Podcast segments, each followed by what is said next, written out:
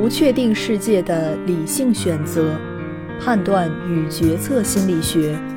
美国雷德海斯蒂罗宾道斯著，人民邮电出版社。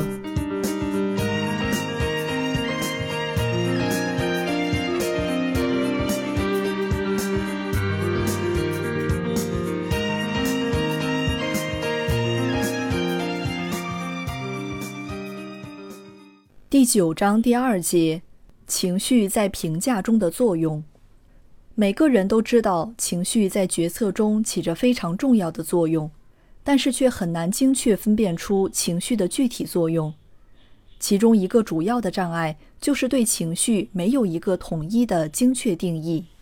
Paul Ekman 和 Richard Davidson 调查了他们的同行对情绪定义的看法，试图找出一些共同之处。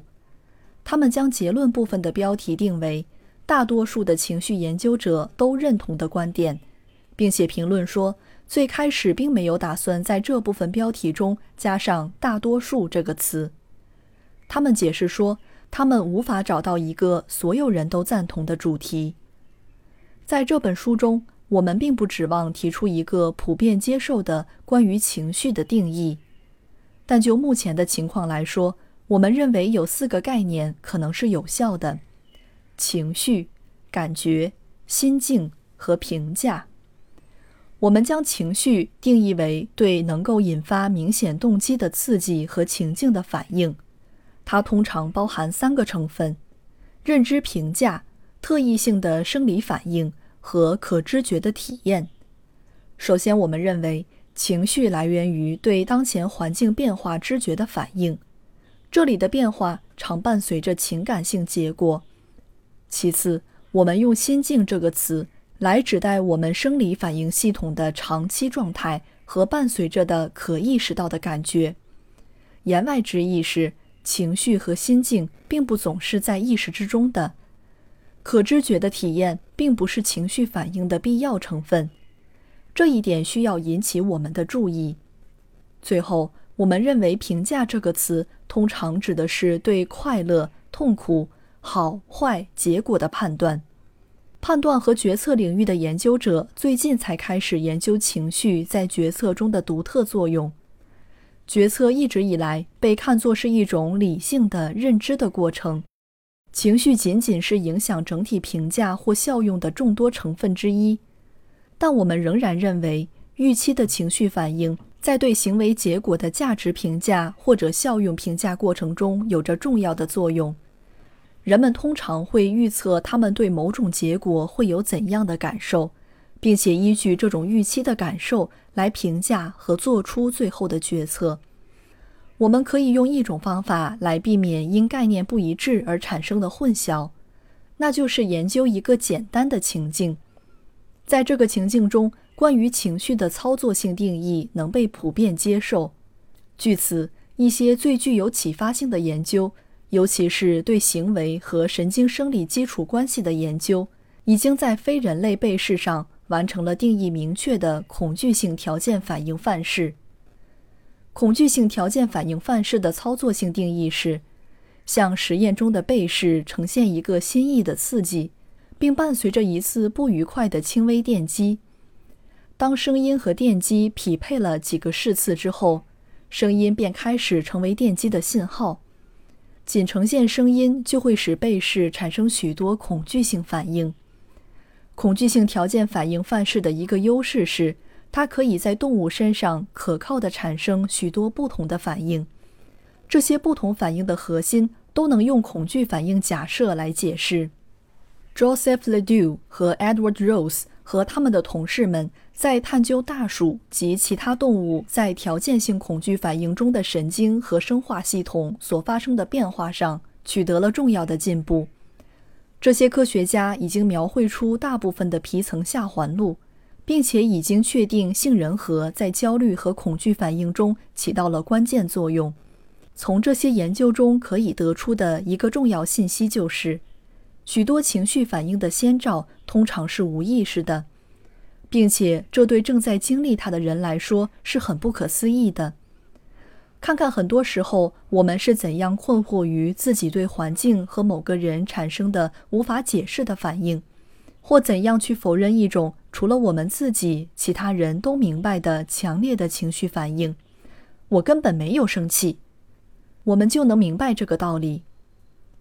研究者们认为，情绪的基本功是一个快速的紧急反应系统。雷杜指出，皮层下的恐惧系统加工信息的速度。比皮层系统进行意识层面的加工要快得多。这个快速且不愉快的通路，让我们能够在完全了解刺激究竟是什么之前，就开始对潜在的危险刺激进行反应。更广泛的说，人们对与个人相关的客体或事件的早期自主性反应，是一种好坏评价过程。这一点似乎得到了一致的认同。许多行为科学家已经得出结论：评价发生得很快，而且这个过程包含情绪感受和不同的躯体生理事件。Robert Zions 强调，用数学家帕斯卡的话来说，我们的心有着他们自己的道理，而我们的理性对这种道理通常一无所知。为了印证这个观点。Science 引用了一些译文轶事和实验证据来说明分析性的认知的反应同情绪性的直觉的反应之间的分离。他首先举了基于记忆进行判断的例子：当你被问及一本书或者一部电影时，你能立即反应过来自己是很喜欢它的，却发现很难回忆出其中的任何特定细节来解释自己对它的评价。这样的事是不是经常发生？在随后的实验研究中，Zions 证明实时判断中评价性反应发生很快，通常在认知识别之前发生，甚至直接替代认知识别。认知神经科学家已经在试图描述这种快速评价性反应的神经生理过程的特点。John c a t c h a b l e Tiffany Ito 和其他研究者认为。存在一个二元的评价反应系统，该系统具有两个独立的神经环路，一个环路评价正性反应，一个环路评价负性反应。Richard Davidson 和他的同事们研究长期情感类型的个体差异，他们发现左侧前额区域相对活跃的个体倾向于表现出更多的正性心境，对刺激事件的反应也更积极。而右侧前额区域的激活更多的与负性心境和情绪有关。在对情绪作用的研究中，或许最有意思的结果来自于爱荷华大学的研究者 Antonio Damasio 的实验室。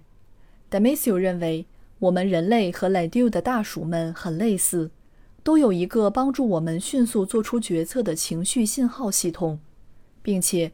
当我们相对缓慢的认知系统处于信息超载状态时，该系统也能帮助我们进行决策。Damasio 的观点中值得注意的是，他强调情绪具有正性的适应性的作用。具体来说，就是如果没有各种各样的情绪，我们会做出许多糟糕的决定。这一点与宗教和弗洛伊德学派所持有的传统观点形成鲜明对比。后者认为，情绪会为我们的决策制造麻烦，干扰我们进行理性思考。最近得出的另外一个结论是，当事物能引发后悔或喜悦时，体验效用会增强，尤其是有惊喜出现的时候。Barbara Miller 和他的合作者设计了一个决策任务来捕捉这些反应。在他的实验中，被试被分为两组，分别告知或不告知。他们没有选择的那项赌博游戏可能带来的报酬更高，但所有被试都会知道自己选择玩的赌博游戏最后得到的报酬。通过这种方法，研究者能够引发被试的后悔情绪，也能引发喜悦情绪。然而，究竟在何种条件下，人们在决策时会预期并考虑反事实的情绪？即后悔和喜悦的情绪究竟在什么条件下会影响决策效用和体验效用，却不太清楚。在行为和神经科学研究领域，有关情绪和决策的研究处于前沿且正在快速发展，每一天都有许多新的结果出现。